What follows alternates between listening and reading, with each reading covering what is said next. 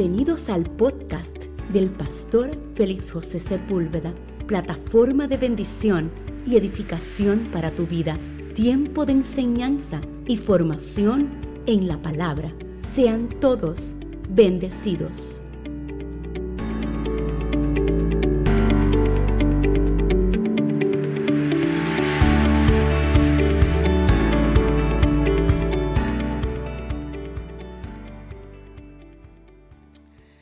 Filipenses capítulo 2, versículo 1 al 5, cuando todos lo tengan, me dicen amén.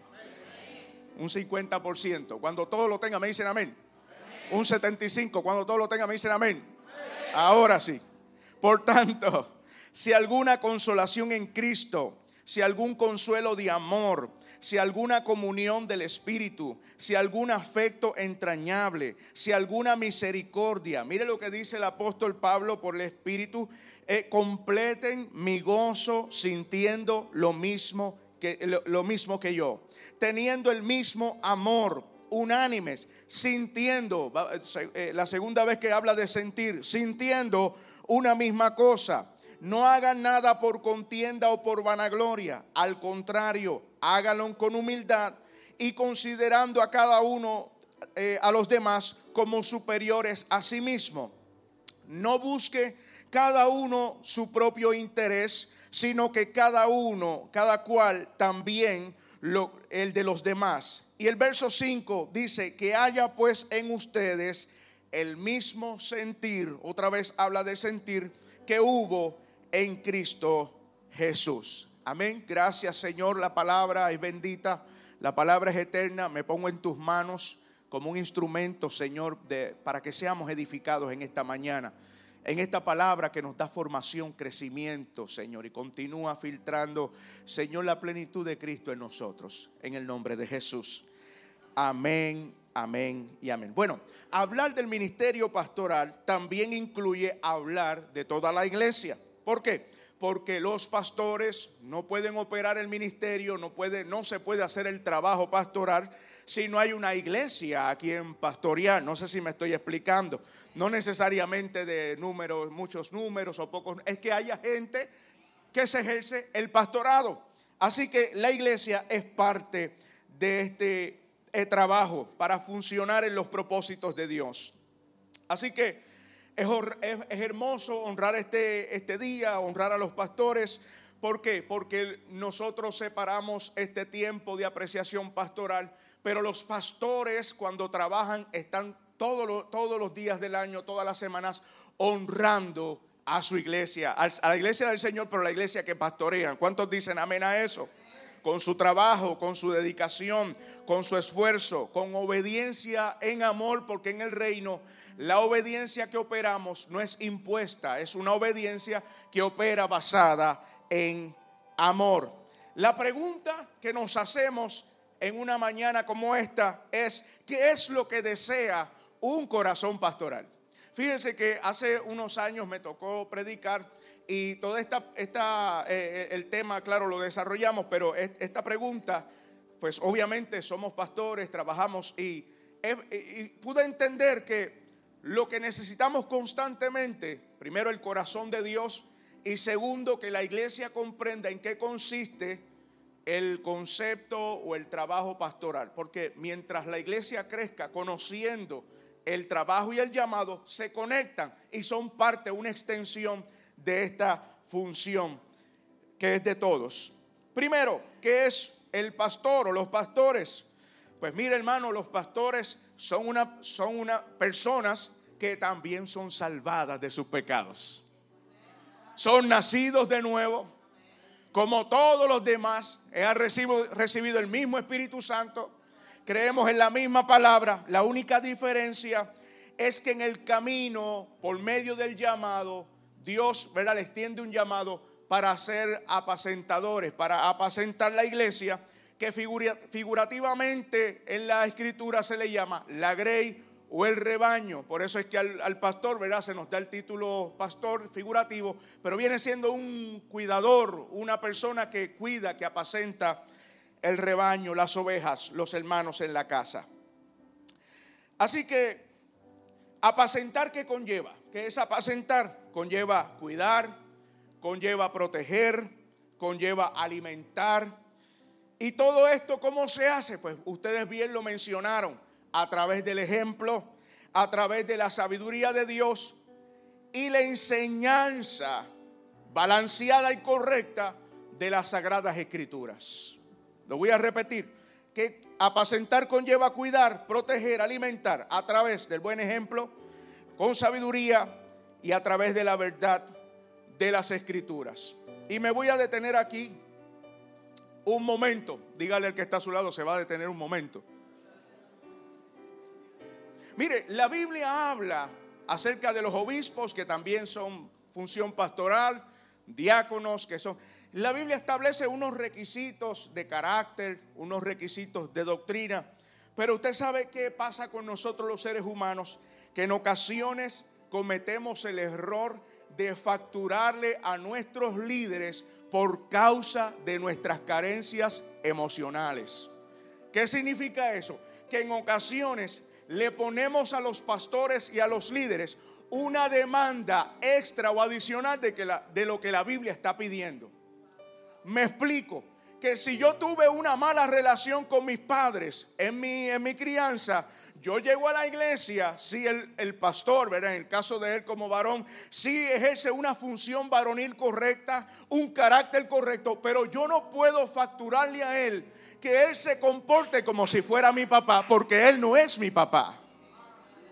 Entonces no puedo facturarle si él no cumple mis expectativas las expectativas que mi padre biológico no cumplió, las expectativas que yo debo desarrollar, son las expectativas que están en la palabra, de la misma manera con la pastora y los líderes de la casa. Entonces lo que quiero decir es que en ocasiones nosotros como humanos, que todavía estamos en un proceso de aprender, comenzamos a facturarle a los líderes de las congregaciones eh, y, levantamos eh, nuestras animosidades, nuestras inconformidades. Y claro, no somos perfectos, los líderes también tenemos que mejorar muchas cosas, pero lo que sucede es que comenzamos a facturarle basado en nuestras carencias emocionales y eso no es lo que la Biblia dice. Alguien diga gloria a Dios. Mire, por ejemplo, bueno, yo iba a decir que los pastores no son consejeros financieros, pero no quiero tirarle al hermano. son bromas, son bromas. Los pastores, por ejemplo, mire, por ejemplo, los pastores estudiamos un poco de psicología porque queremos aprender de la conducta humana, queremos perfeccionar, ¿verdad? El poder ayudar a la grey, pero la mayoría de nosotros no somos psicólogos. Los pastores saben de finanzas, en el caso yo sé que él tiene la, confianza, ¿verdad? Y el pastor está preparado en el área. Pero no todos los pastores somos asesores financieros. Tenemos una base porque el presupuesto y a manejar las finanzas es parte del orden de la vida. Cuando venimos a Cristo, la vida tiene que estar en orden y no podemos estar derrochando. No sé si me estoy explicando. Es más, déjeme zumbarle una. Dice que el que no provee para los suyos es peor que un incrédulo. Pero eso es para otro domingo. Los pastores no somos terapistas matrimoniales. Aunque damos consejería y trabajamos, nos enrollamos las mangas. Pero amado, yo quiero decirle la verdad. Hay gente que es lista. Hay gente que pueden pagar mil dólares por un iPhone, pero no quieren pagar una consulta a un terapista. Entonces van donde los pastores para tener el 4 por 1. Psicólogo, mecánico, asesor financiero, terapista. ¡Ay, me sale gratis! Porque yo diezmo y ofrendo. Estamos en fiesta todavía. Usted ve por qué le digo que quiero concientizar a la iglesia. No significa, no significa, no me ponga esa música triste, brother, porque no me ayuda. No significa que no estamos ahí para ayudar, no significa que no estamos ahí para... Eh, ¿Por qué? Porque las personas que llegan a la iglesia llegan rotos, llegan totalmente desajustados. Todo nos pasa y estamos ahí para ayudarlos, pero lo que sucede es que nosotros luego confundimos las cosas y le ponemos una demanda y unas exigencias que ellos no están llamados a cumplir, ellos están llamados a formarnos en la palabra de Dios a su nombre. Mire, un ejemplo que le quiero dar, y esto es en, verdad, en verdad. Y, está mi esposa ahí. Ella sabe que lo que voy a decir no es mentira. En mis primeros años de pastor, pues uno quiere, uno está aprendiendo y uno quiere cubrir todas las bases. Y uno pues tiene ese corazón y esa pasión, porque algo que tienen los pastores, esa pasión, esa energía, los admiro, eh, eh, siempre están ahí. Eh, cuando vino mi graduación, la, la, que estaba al cargo le dijo, oye, ustedes celebran hasta los anuncios. Pero yo veía la alegría, no por ellos, porque ellos ya tienen sus estudios, sino ver cómo los estudiantes se graduaban y pasaban. E, ese es un corazón hermoso. Y hermanos, a mí me llamaron una pareja que era de un que son de ellos están en Estados Unidos, pero vivían en un residencial, no tengo problema. Yo vengo de barrio, papi, yo vengo de residenciales, tú me entiendes. Nosotros estamos puestos para esto, tú me entiendes. no te confunda, baby.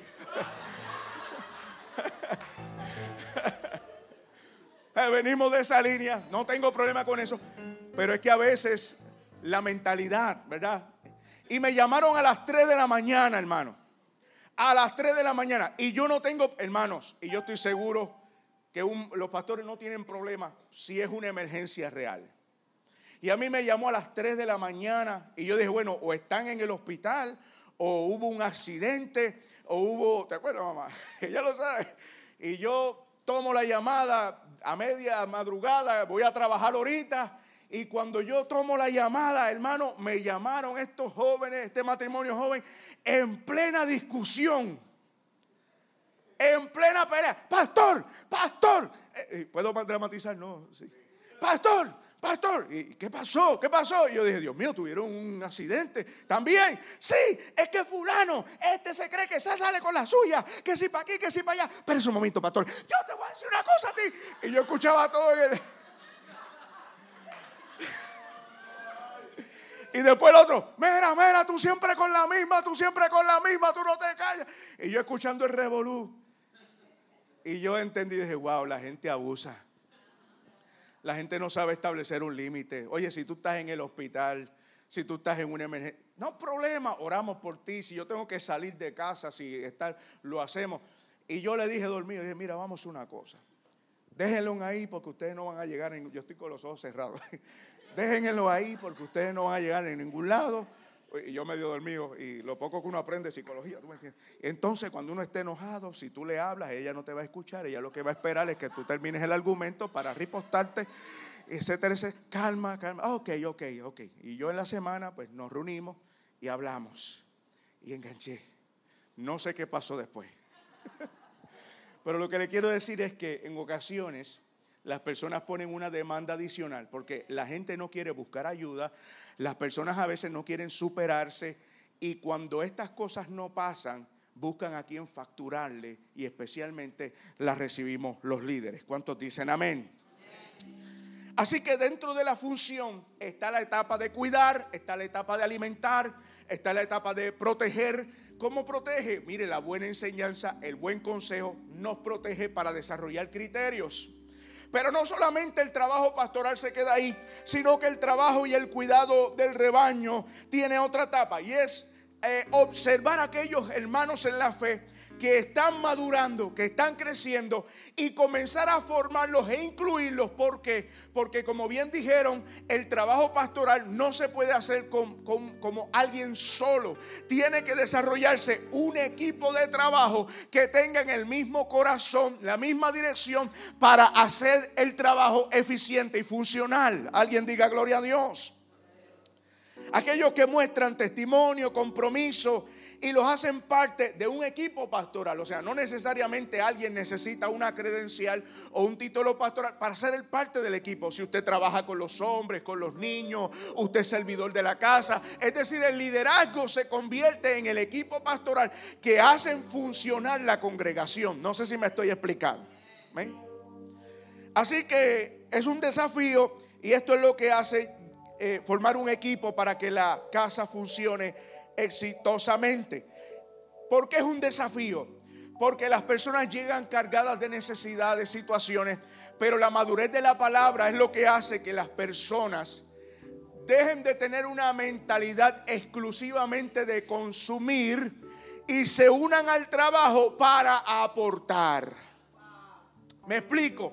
Cuando yo llego al Señor, llego a la iglesia, llego cargado con unas necesidades. Necesito amor, necesito atención, necesito ministración, necesito dirección, necesito paciencia, necesito tantas cosas. Y la congregación, como entiende el trabajo del, corazón del Padre en la tierra, pues lo hace porque ese es nuestro trabajo. Venir eh, con el Espíritu Santo, ir eh, eh, limpiando las escamas para que las personas vayan creciendo en el Señor y transformando sus vidas. El problema es, amados hermanos, que si yo llegué, yo no puedo estar toda la vida buscando atención, exigiendo paciencia. no, no, no. Llega un momento que yo tengo que madurar y convertirme en el equipo de trabajo que sí recibe atención, pero también yo doy atención. Que recibe paciencia, pero también tengo paciencia. Que estoy recibiendo enseñanza, pero estoy ayudando a los que están llegando para que conozcan la palabra y conozcan el funcionamiento, el orden de la... Alguien diga gloria a Dios. No funciona cuando venimos todos y nos quedamos en esa etapa de brazos cruzados o brazos abiertos para exigir que todo el tiempo nos atiendan a nosotros, porque ese no es el corazón de Dios. De hecho, la Biblia, si vamos a la Biblia, no lo dice directamente, pero la Biblia promueve la interdependencia. La única codependencia que nosotros tenemos es al Señor. Estoy sacando unas palabras hoy de, imagínense, como que tengo el chaleco puesto. La codependencia de Dios, porque Dios posee unas cualidades que ninguno de nosotros y unos atributos que ninguno de nosotros poseemos. Pero entre nosotros, entre nosotros, la codependencia no es el plan de Dios, que es la codependencia, que tú lo haces todo y yo no hago nada. Eso no funciona así, ni en un matrimonio, ni en una escuela, ni en una compañía, en ningún lado, en la iglesia, tampoco, porque no es el sistema colectivo, el sistema comunitario, no funciona así. No fuimos diseñados para eso. Fuimos diseñados como para ser interdependientes. Yo tengo fortalezas, pero, pero también tengo debilidades. Donde yo soy débil, tú eres fuerte. Y donde tú eres fuerte, no, sé si me estoy explicando. Donde tú eres débil, yo soy fuerte. Donde tú tienes una gracia para fluir de una manera, yo tengo gracia para fluir de otra. Y por eso es que somos el cuerpo de Cristo. Unos son el corazón, otros los pulmones, otros las células. Porque funcionamos de forma interdependiente. Cuando levantamos una mentalidad codependiente, estamos afectando el funcionamiento correcto de la obra de Dios. Somos interdependientes. Me tienen paciencia porque es que quiero explicar los conceptos con calma, amados. Por favor. ¿Qué, les, qué desea el corazón pastoral? Pues Pablo dice que haya el mismo, ese mismo sentir. Fíjese que un pastor genuino, mire, el, pastor que predicó en Vega Baja eh, la semana pasada, dijo algo que, dijo muchas cosas muy tremendas, pero eh, eh, dijo una frase que, que yo dije, wow, y es que se supone que en el mundo cristiano que vivimos estemos llenos de hombres y predicadores llenos del Espíritu Santo. Se supone que esa sea la norma y la regla. Pero lamentablemente le tengo una noticia, y no desde ahora, desde los tiempos bíblicos apostólicos, eso no es así.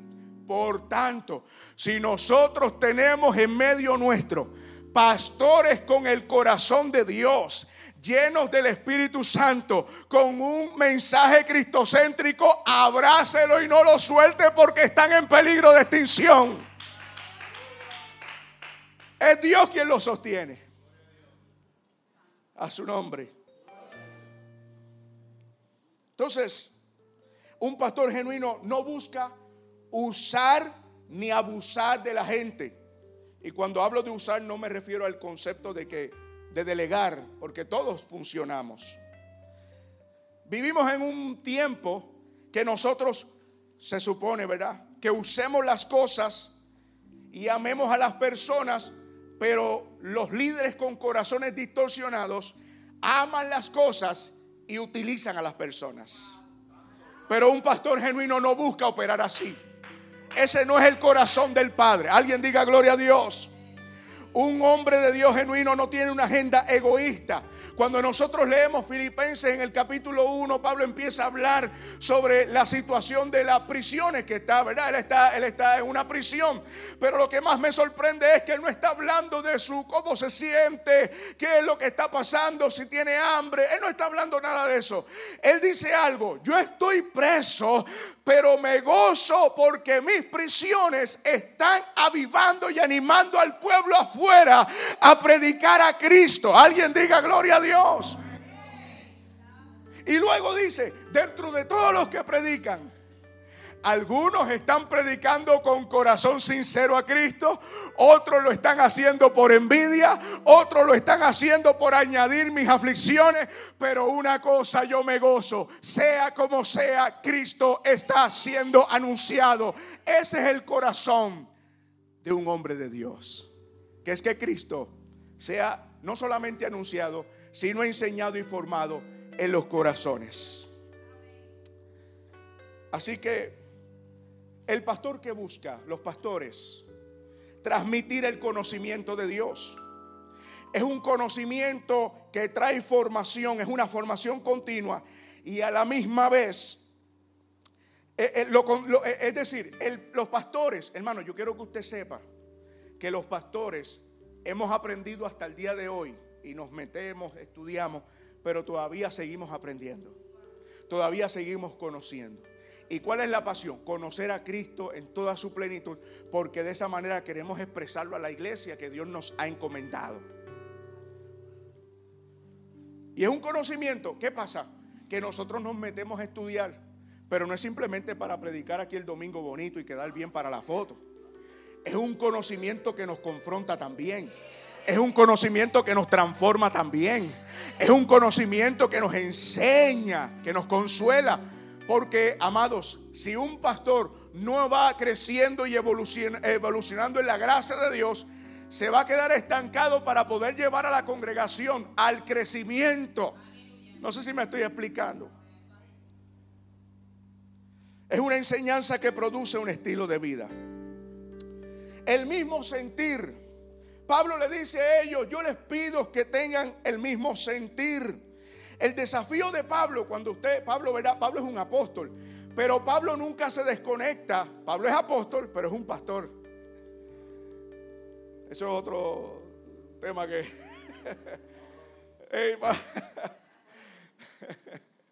el corazón pastoral. Pablo tiene un corazón pastoral.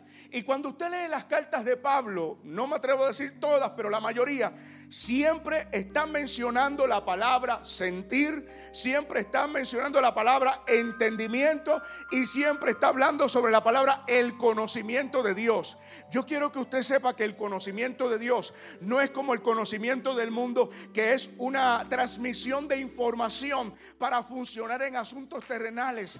El conocimiento de Dios es un conocimiento impartido por el Espíritu que nos muestra la naturaleza y el propósito de que, cómo funcionamos en la tierra con la presencia del Hijo de Dios en nosotros. Y Pablo, dése cuenta que en Gálatas dice, Gálatas, ¿quién los fascinó ustedes? Se me están yendo. Y le tira el gancho, vengan, vengan, por favor, tengan mi mismo, tengan el sentir que hay en mi corazón. A los colosenses, vengan, los colosenses tenían un desafío sobre la, persona de Cristo y le envía y le dice, porque gran lucha tengo por ustedes por y, los que, y, los que, no han visto mi rostro y por los que están en la Odisea. Eh, eh, tengo esta lucha, ¿por Porque estoy viendo que eh, no quiero que su sentido, su buen sentido de servir a Cristo sea distorsionado. Y, le sigue diciendo, a veces me, me lo sé, a veces no me lo sé. Pero le dice, para que ustedes, su manera sincera de servir a Cristo, no sea perturbada. Le habla a los corintios sobre el entendimiento. Le habla a los efesios sobre el entendimiento. Todo es basado en el conocimiento de Dios. Porque Pablo dice, si los hermanos, recuerde que muchos vienen del contexto legalista del judaísmo, otros vienen del paganismo, ¿verdad? Romano y greco-romano. Y está Pablo en esa lucha jalando a la gente para que puedan ser purificados, depurados de sus mentalidades, de su filosofía y lleguen al centro que es Cristo. Gloria al Señor. Entonces ahí es donde está la lucha de Pablo, el desafío constante, eh, enseñando, enseñando para qué, derribando todo argumento, dice Pablo, y llevando todas las mentes cautivas a la obediencia de Cristo. Oh, gloria a Dios. Pablo, ¿qué hace Pablo? Pablo recibe esa revelación de Jesús cuando Pablo recibe la revelación, Pablo explica y dice, cuando yo fui a Jerusalén y hablé con los otros apóstoles, Pablo lo dice no para jactarse, sino de conocimiento, dice, ellos no me enseñaron nada nuevo, sino que yo recibí lo mismo que ellos recibieron. La única diferencia es que tengo una encomienda de formar a un pueblo que no conoce nada de Dios, sino el pueblo gentil, y, y tengo que presentarles a Cristo a ellos. Entonces, ¿cuál es el desafío de Pablo? Llevarlos a todos al mismo conocimiento. Por eso es que Pablo de momento dice que lleguemos todo a la estatura del varón perfecto. Aleluya. Incluso en Colosenses le dice, puesto que ustedes ya han resucitado con Cristo, pongan la mirada en las cosas de arriba, donde está Cristo sentado a la diestra de Dios. Pongan su mirada en el cielo y no en las cosas de la tierra. Es decir, que Pablo le está hablando a ellos, le está hablando constantemente a la iglesia, para que la iglesia abandone el sentido o el sentir de los fundamentos, el rudimento del mundo, los rudimentos carnales, los rudimentos mentales de la corriente de este siglo, y se vuelvan a un sentir, ¿cuál? El sentir que hay en Cristo Jesús, Señor nuestro. Y cuando habla de sentir, no es esa palabra liviana que quizás nosotros usamos. Yo siento esto, y yo siento esto, y yo siento. Entonces hoy yo siento, hoy estoy bien y estoy espiritual, y el domingo que viene yo no siento y no estoy espiritual.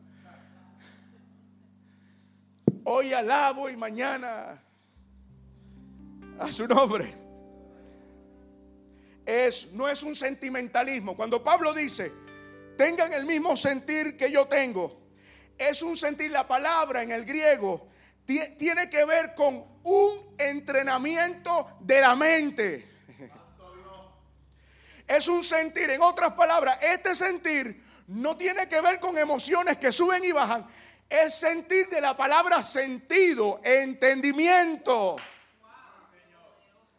Cuando se entrena la mente, se envuelve la voluntad, los pensamientos se unen a la voluntad y nosotros expresamos lo que se entrenó en nuestra mente.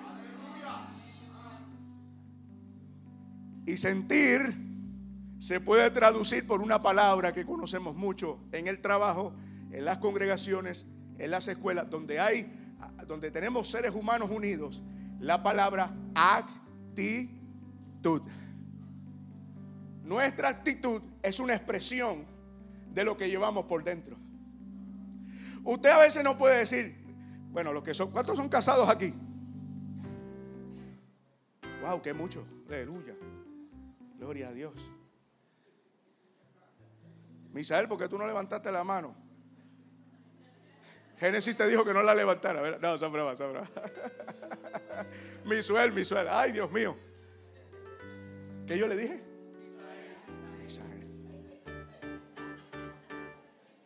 Sorry. Para buen entendedor, el de los hoyuelos. Los que somos casados, sabemos que cuando nuestras esposas se incomodan, ellas siempre dicen que están bien. ¿Están bien? Sí.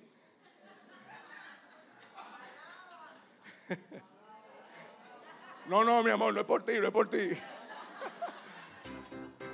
¿Verdad que sí? ¿Está todo bien? Y uno mete las patas a veces. Y uno está como, ¿está todo bien? sí, está todo bien. Ella te dijo que sí, está todo bien, pero la actitud te dijo, no, no está bien. Entonces Pablo está hablando de un sentir, es decir, de un entrenamiento interno que produce luego una forma de expresión externa, ya sea por palabras o por actos de la voluntad. En resumen, como dije, se desarrolla la actitud. Y aquí es donde quiero explicarlo un poco. ¿Me tienen paciencia unos minutos? Mire, ¿Por qué es importante desarrollar los sentidos? Porque el desarrollo de los sentidos, escuche bien, el desarrollo de nuestros sentidos es un indicativo de nuestro nivel de madurez. Vamos a la Biblia. Hebreos 5, 13 y 14. Si me pueden acompañar. Hebreos 5, 13, 14. Dice, porque todo el que toma leche no está acostumbrado a la palabra de justicia porque es niño. ¿Están conmigo? Hebreos capítulo 5, verso 13 al 14. Dice, porque todo el que toma leche no está acostumbrado a la palabra de justicia, o sea, no está entrenado en la palabra de justicia, porque es niño. Pero el alimento sólido, lo que decía el hermano ahorita, vianda, es para los Aquí dice los adultos, pero dice en la otra versión, los que han alcanzado madurez. Y luego dice, los cuales por la práctica o el ejercimiento tienen los sentidos ejercitados para discernir entre el bien y el mal. Lo voy a repetir. Los que toman leche no están acostumbrados a la palabra de justicia porque son niños, son inmaduros. Pero el alimento sólido es para los adultos o los que han alcanzado madurez, los cuales por la práctica tienen los sentidos ejercitados para discernir entre el bien y el mal. Permítame explicarle esto. El sentido del bien y el mal es necesario ejercitarse porque, diga conmigo, porque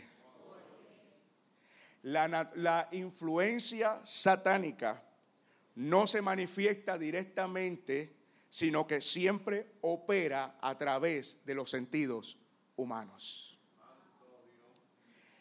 Y cuando hablamos del bien y del mal, yo quiero explicarle esto, por favor, y parece que no tiene que ver con el tema, pero sí tiene que ver con el tema, pero ténganme en paciencia. Eva no necesitó estar endemoniada para tomar una decisión por influencia y por naturaleza satánica. Judas, y por favor no piense que estoy predicando aquí, que los Judas se solos y que aquí hay unos cuantos Judas y el Señor se los va a llevar, viene un terremoto. Y no estoy hablando de esto, estamos, estamos hablando del concepto de la palabra, desglosando el término. Amén. Judas no necesitó estar endemoniado para actuar bajo influencia satánica y bajo naturaleza satánica. Porque si Judas hubiera estado endemoniado, el demonio no hubiera eh, soportado la presencia de Jesús como siempre pasaba. Lo que la Biblia dice es que Satanás entró en el corazón de Judas. Es decir, que la influencia satánica, de la misma manera en que entró en el corazón de Eva, ¿y qué hizo? Le afectó los sentidos y en vez de actuar conforme al sentir de Dios, actuaron conforme al sentir, la naturaleza, la influencia satánica. Escuche esto. Yo sé que no le echamos la culpa al diablo porque somos responsables, pero sí podemos ser influenciados. Mire lo que dice la Biblia en Santiago, que la sabiduría humana, la sabiduría terrenal, es animal y y diabólica. Entonces, ¿qué significa?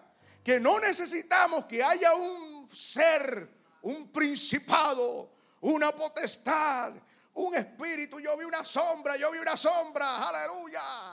No, simplemente con nosotros permitir que nuestros sentidos en Cristo sean adulterados, comenzamos a actuar bajo desobediencia. La desobediencia es producto de la rebelión y la rebelión es satánica.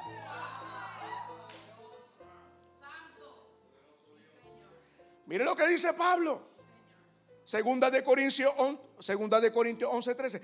Pero me temo, me preocupo que así como la serpiente engañó a Eva con su astucia, así también los sentidos de ustedes sean de alguna manera apartados de la sincera fidelidad a Cristo.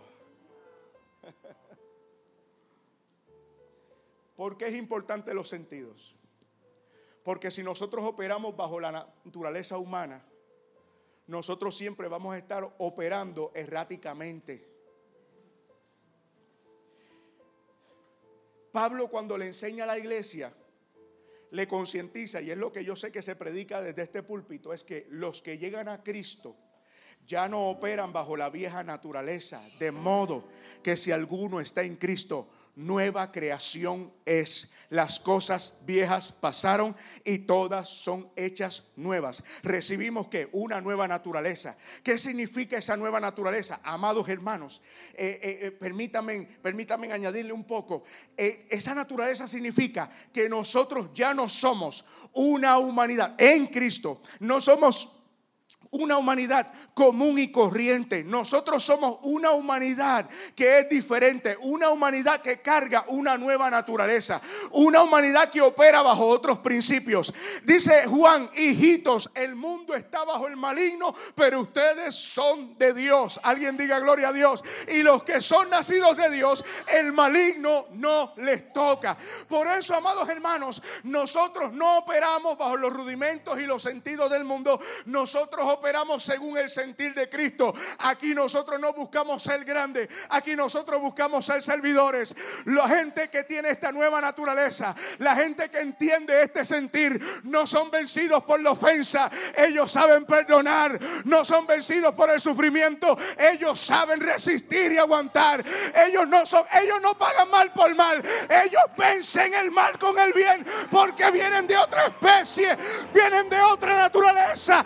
Y Pablo le está diciendo, tengan el mismo sentir. No me detienen las prisiones, no me detienen los que me afligen, porque yo tengo el mismo sentir que tiene Cristo Jesús, el cual siendo en forma de Dios, no escatimó ser igual a Dios como cosa que aferrarse, sino que se despojó a sí mismo, tomando forma de siervo, hecho semejante a los hombres y estando en la condición de hombre, se hizo obediente hasta la muerte, pero muerte de cruz, por lo cual también Dios lo exaltó hasta lo sumo y le dio un nombre que es sobre todo nombre, por el cual ante el nombre de Jesús se doblará toda rodilla, toda lengua confesará que Jesús es el Señor para gloria de Dios Padre. Ese es el sentir que Pablo le está hablando a la iglesia. Pablo le está diciendo, no sigan resolviendo los asuntos como los hombres comunes y corrientes. No continúen siendo vencidos por las corrientes de este mundo. Tengan mi mismo sentir. Porque si no captan el mismo sentir, sus sentidos serán corrompidos por la influencia de este mundo. Y la influencia de este mundo está gobernada por el Dios de este siglo. A su nombre. Por eso le pedí paciencia. Ya me quedan 10 minutos. Las personas... Ay, Dios mío. Y eso que yo estoy haciendo ejercicio. Pero el ejercicio me dejó, me traicionó.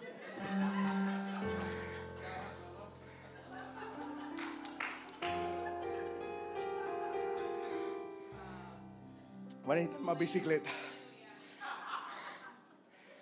Las personas que no han entendido el sentir de Cristo y su iglesia, ¿qué pasa? Son fáciles de distraer. Y quien se distrae se corrompe. Lo voy a volver a repetir. Las personas que no han entendido el sentir de Cristo y su iglesia son fáciles de distraer. Y quien se distrae se corrompe. Entonces yo veo a los pastores y el equipo pastoral. Oye, no son perfectos. Nosotros no somos perfectos.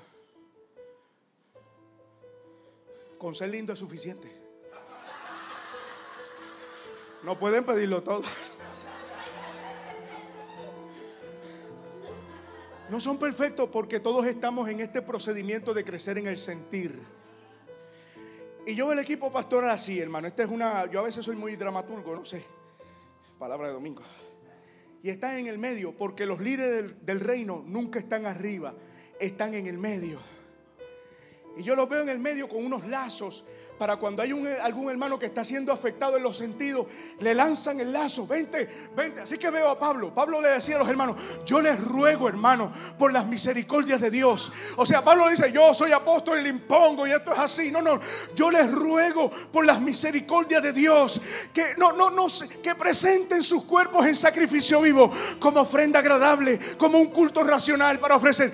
No se conformen a este siglo, sino que sean transformados en la renovación del entendimiento para que puedan comprobar la voluntad de Dios que es santa, agradable y perfecta. Alguien diga gloria a Dios. Entonces yo los veo así. Vente, vente, no, no, vente. Algunos aceptan la ayuda y caen en tiempo. Se sacuden y caen en tiempo. Wow, perdón, vamos a seguir adelante. Algunos cortan el lazo y vuelven al mundo. Algunos cortan el lazo y escuchan la serpiente.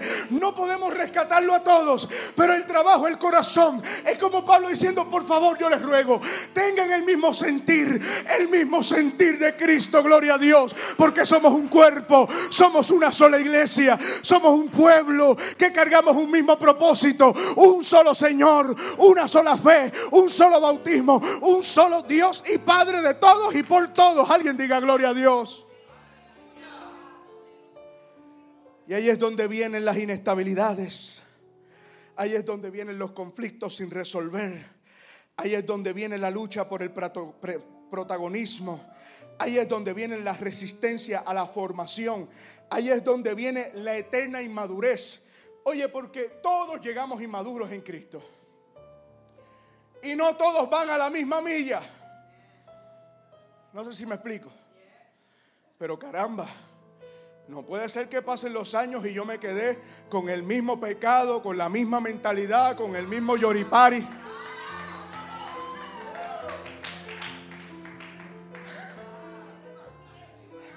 Son los paris, no de los pentecostales. Y este yoripari.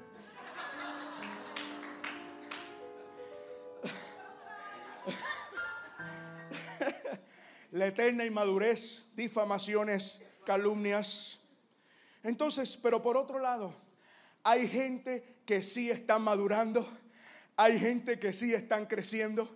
Hay gente que sí están progresando. ¿Por qué? Porque están conectados al sentir de Cristo. Fíjese que Pablo, cuando le escribe a Corintios, eh, le, reprocha a aquellos que no han madurado, que están en, en asuntos humanos, terrenales. Y le dice, yo cuando voy a ustedes no les puedo hablar con sabiduría, aunque no sea sabiduría humana, pero no les puedo ir con mucha sabiduría, sino con demostración de espíritu y de poder. Y hasta ahora eso está bien, claro, no hay sabiduría, demostración de espíritu y poder, porque cuando no hay entendimiento, pues normalmente necesitamos demostración de espíritu y de poder. Pero de momento Pablo cambia el lenguaje y dice, pero Hablamos sabiduría entre los que sí han alcanzado madurez. Sabiduría no de este siglo, de los príncipes de este mundo que perecen, sino que en la sabiduría escondida, en la sabiduría en misterio, en la sabiduría que Dios preparó de antemano por los siglos. Aleluya. Porque, y dice, y porque no, los príncipes de este mundo no la conocieron, porque si hubieran conocido, no habrían crucificado al Rey de Gloria. Cosas que ojo no vio, cosas que oído no yo, cosas que no han subido al corazón, al sentido del hombre, son las cosas que Dios tiene preparadas para los que le aman. Y estas cosas Dios nos las reveló por el Espíritu, porque el Espíritu todo lo escudriña, aún lo profundo de Dios. Alguien diga gloria a Dios. Hay gente que sí capta, hay gente que tienen ese mismo sentir.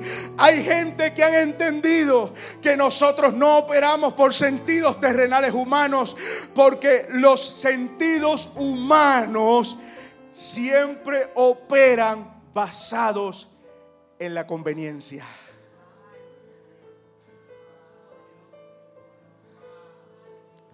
Lo voy a, lo repito, no. Hay gente que entiende que ya no operamos por sentidos humanos? Porque los sentidos humanos siempre operan basados en conveniencia. Y Pablo dice, no, cada uno ya no busque lo suyo propio, busque el bien de los demás y que todos sintamos una misma cosa. ¿Y qué es esa cosa? El mismo sentir que hubo en Cristo Jesús. Y ahora sí estoy terminando. Los que tienen, los que están conociendo y entendiendo, no importa el nivel, si están comenzando, si es término medio, si han tenido flaquezas en el camino, todos tenemos nuestros momentos de flaqueza, pero lo importante es que nos mantengamos y perseveremos en este sentir, porque el mismo sentir de Cristo nos capacitará para tener el entendimiento y la voluntad. Pablo dice, doblo mis rodillas ante el Padre de nuestro Señor Jesucristo el Padre de Gloria, para que les dé conforme a las riquezas de su gloria. El ser fortalecido con poder. Primero, que Dios lo que otorga, la gente que está sintiendo esto, saben que las cosas de este mundo no nos detienen porque hemos recibido las riquezas de su gloria. El ser fortalecido con poder, no con cualquier cosa. Somos fortalecidos. Aumento en fuerza, aumento en vigor, con poder en el hombre interior. Conocen el amor de Cristo que sobrepasa todo entendimiento y son gente que están experimentando la plenitud de Dios. Por tanto, cuando alguien comienza a experimentar la plenitud de Dios, se quita la idea de pasarle factura a los seres humanos. Termino. ¿Cuál es el corazón pastoral? Es dirigir la iglesia a una madurez, a un mismo enfoque, en el conocimiento práctico de Cristo en nosotros. Porque el conocimiento práctico de Cristo en nosotros, amados, nos va a revolucionar la vida. La vida de Cristo no se queda aquí en la congregación cuando nos reunimos. Esa vida está en nosotros, vive en nosotros, opera en nosotros. Entonces, si yo tengo el sentir de Cristo, yo voy a comenzar a ser un mejor esposo, una mejor esposa, un mejor hijo, un mejor empleado, un mejor siervo. El orgullo va a empezar a, caer al suelo. Mi temperamento va a comenzar a ser gobernado por el Espíritu. Ya no voy a tomar decisiones. ¿Por qué? Porque estoy unido al sentir de Cristo. ¿Sabe qué? Los pastores no se están haciendo ricos por ser pastores. Es más, yo me voy a atrever a decir algo, con el respeto de ellos. Que la pastora me dé cinco minutos después. Pero yo me atrevo a decir que es más lo que ellos han invertido de lo que ellos han podido recuperar. Porque su satisfacción no es lo terrenal, no está en los sentidos humanos y terrenales. Su satisfacción es ver a Cristo en tu vida, en tu matrimonio, en tu familia, en tu liderazgo, en todos los aspectos, en tu mentalidad. Es ver a Cristo fluyendo. Aleluya. Eso es lo que tiene un corazón pastoral. Termino con esto. Filipenses 2, 2, 2 al 5 dice, completen mi gozo, sintiendo lo mismo, teniendo el mismo amor, unánimes, sintiendo una misma cosa. No hagan nada por contienda o vanagloria, al contrario, háganlo con humildad y considerando a cada uno de los demás superiores a sí mismo. No busque cada uno su propio interés, sino cada cual también el de los demás. Y que haya en ustedes el mismo sentir que hubo en Cristo Jesús. Póngase de pie en esta hora.